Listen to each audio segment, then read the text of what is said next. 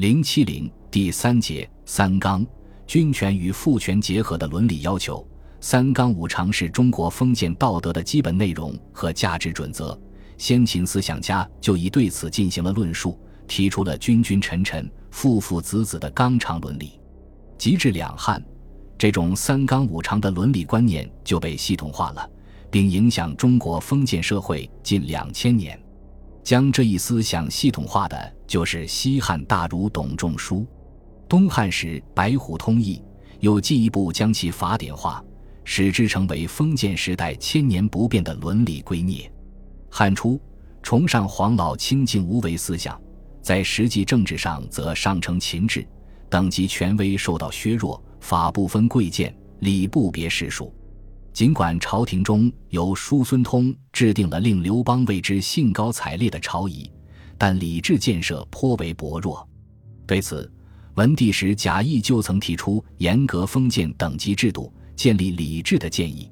及至汉武帝时，随着国力的强盛，礼制又被提到重要的地位。董仲舒顺应时势，以天人关系为根据，对封建等级制度做了多方面的论证。而在等级制度中，君臣父子夫妇则是最基本的伦常等级关系。基于此，董仲舒吸收先秦思想家在这一方面的论述，用天道阴阳关系为三纲做了充分的论证。董仲舒宣称。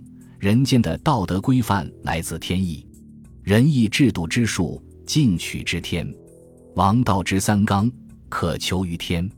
天地之间，天阳地阴，天君地臣，二者是决定与被决定、命令与服从的关系，而这种关系正是天理的体现。因此，自然界的天理外化于人类社会，运用于国家政治生活关系和家庭伦理生活关系，便是。这就是说，君父夫与臣子妻相互对应，各自组成一个统一体。在各自的统一体中，臣子妻分别处于配合对方的地位，君父夫分别处于支配对方的地位。这是因为阳贵阴贱、阳尊阴卑是宇宙间不可违逆的原理。所以，董仲舒说：“丈夫虽贱皆为阳，妇人虽贵皆为阴。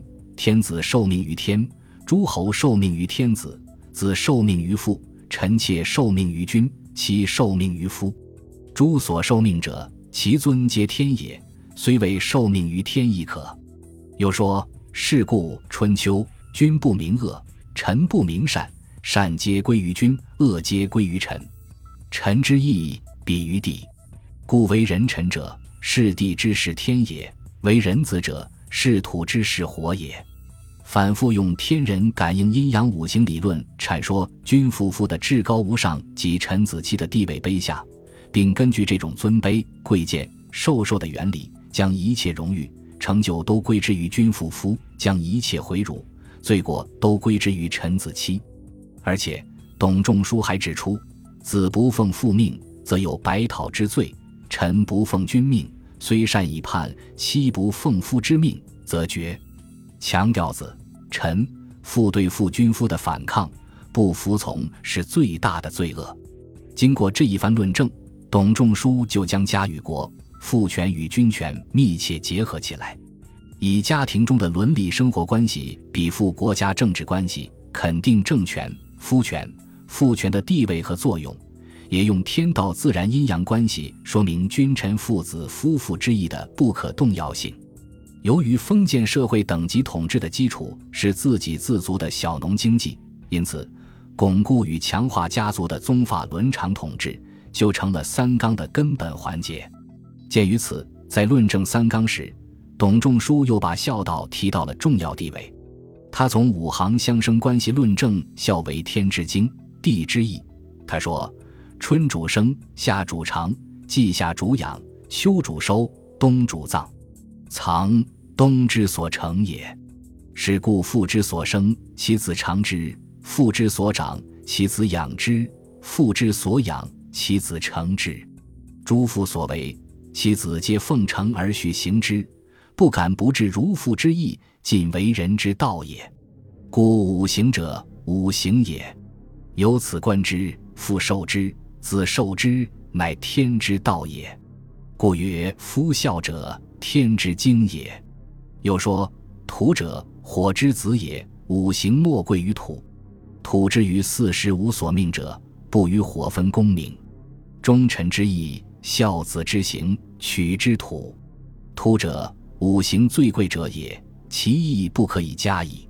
就是说，土最尊贵，但土是火是天，竭尽忠诚、勤劳而功名归于天。董仲舒认为，子之孝父就是取法于地之是天，土之奉火，是天经地义、无可更改的。董仲舒将五行相生的自然界现象比附人伦道德，其论证方法是荒谬的。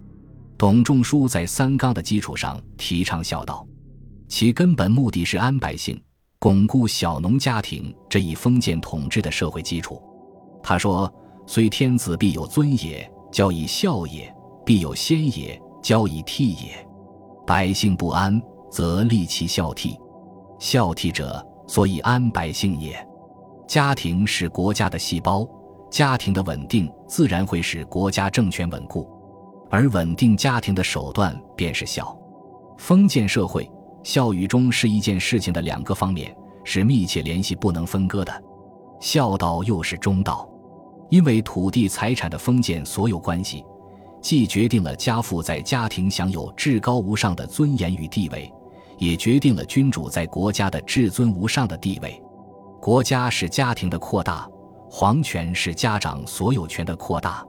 狭小而分散的封建经济以及封建主对经济利益的占有，都需要有强大的专制权威及君主来保护自己；而封建君主的权威、利益、生命，需要无数家庭细胞来滋养。因此，君主极其自然地把自己对臣民的政治压迫关系掩饰在温情脉脉的宗法外衣下，而臣民。封建家长也极其自然地把自己对君主的尽忠服务认为是一种宗法关系，这样，君与父就分别在国与家中取得了同样的尊严与神圣的地位，对孝道的论证也就原封不动地变成了对忠道的论证。董仲舒的三纲学说中所宣扬的忠孝，是臣子对君父的结余和扶解死难的忠诚。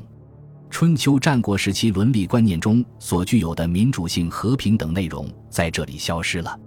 董仲舒的三纲学说完全是一种专制的学说。后来的所谓“君要臣死，臣不得不死”，实际上就是这一伦理关系的直接延伸。可见，三纲之说以父子夫妇之间的伦理亲情为立论基础，以封建宗法制下的家庭制度为依托，以君亲。忠孝的连结为纽带，以一孝于忠为目的，是家国的巧妙结合。从表面上看，君臣关系属于政治领域的范畴，父子夫妇属于家庭伦理亲情领域的范畴，二者分属不同范畴。但是，封建宗法政治骨子里是专制的，封建国家与家庭结构及其治理原则是一致的，特别是儒家纲常名教严等差贵协同的内在精神。使二者交融贯通。父为子纲，其依据的伦理准则是孝为德之本；君为臣纲，其理论依据是颇具宗教意味的天子受命于天的先验设定，以及以人随君、以君随天的春秋之道。夫为妻纲，其价值根据是阳尊阴卑、夫阳妻阴的夫权之上论。董仲舒将这三者纳入到阴阳五行的理论体系中。用儒家由身而家而国的修齐治平之道贯通三者。所谓君子之事亲孝，故忠可依于君；事兄弟，故顺可依于长；居家里，故志可依于官。也就是说，在家里能够孝于宗族长辈，在社会便能忠于国家朝廷。顺此，自然人人各安其分，犯上作乱的心思和行为自然消解。通过这种国家至上。一孝作忠的情感转移，实现了家族政治化和国家家族化。本来只是道德规范的三纲，被提升为家庭制度和政治制度的构架原则，并促使家庭制度和政治制度融贯为一，从而发挥着维护封建秩序的功能。对臣民来说，三纲既是一种外在的强制性的社会规范，又是一种约束自己的道德修养。对君主来说，它既是要求臣民尽忠的权利，又是君主教化臣民的义务。君主与臣民的关系被置于规范与修养、权利与义务的框架中，社会的稳定，君主的统治进一步稳固。自董仲舒将三纲五常理论系统化以后，两汉时期的谶纬在大谈鬼神迷信、天地阴阳的同时，也念念不忘讲述三纲五常。如易纬前凿度就说：“易者，所以经天地，理人伦而明王道。是故八卦以见，五气以立，五常以知行，相法乾坤，顺阴阳，以正君臣、父子、夫妇之意。只要正了君臣、父子、夫妇之意，那么人民乃至。”君亲以尊，臣子以顺，群生和洽，各安其性。君臣父子的三纲，便是封建社会赖以存在的基础。易伟对三纲的解说，是顺着董仲舒的路子走的，更加充满了神学色彩。东汉初年，由于经义纷乱，张帝召集诸儒于白虎观勘定经义，会议的结果由班固进行整理而成《白虎通义》。《白虎通义》。涉及问题很多，在伦理道德方面着重提倡三纲。该书不但进一步发挥了董仲舒以阴阳之道解释三纲的做法，而且还用神学化了的阴阳五行来附会它，说君臣、父子、夫妇六人也，所以称三纲合。一阴一阳谓之道，阳得阴而成，阴得阳而续，刚柔相配，故六人为三纲。他还对三纲之纲进行了具体解释，说：“纲者，章也；纪者，礼也。大者为纲，小者为纪，所以强理上下，整齐人道也。人皆怀五常之性，有亲爱之心，是以纪纲为化。若罗网之有纪纲而万木张也。纲就是提挈人伦治体的关键。在三纲中，君臣之义是最神圣不可侵犯的。”白虎通义特别神化君权，他宣扬君与臣的服从与统治关系是普遍的，取诸阴阳与天道，因而是绝对的。所谓君之威命所加，莫敢不从。但白虎通义也提供了一些新的观点，那就是在强调君对臣的绝对权威时，又认为无道之君与臣的关系有相对的一面。他说：“火阳，君之象也；水。”阴臣之义也，臣所以胜其君何？此谓无道之君也，故为众因所害，由纣王也。这也就是说，改朝换代在必要时也是合理的。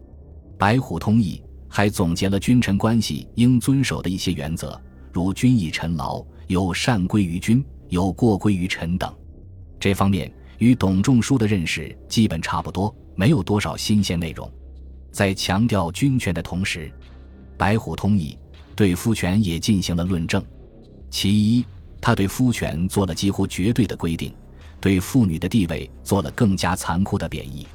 他说：“男女为男者任也，任公业也；女者如也，从如人也。在家从父母，继嫁从夫，夫媒从子也。”又说：“夫者福也，以道服皆也。”富者福也，以礼屈服。这些规定虽然是《礼记》中早有的观点，但经过白虎通义，由皇帝亲自肯定、宣布，就具有了法典的意义。自此以后，夫权的地位日益被人们所强调，妇女的地位则日益降低。其二，他也对夫妇的宗法情义的一面做了论述，如说妻者，其也与夫妻体，妻得见夫者。夫妇荣耻共之等，这说明在两汉时代，尽管儒家一再提倡夫权，但实际生活中妇女的社会地位并不像后来那样。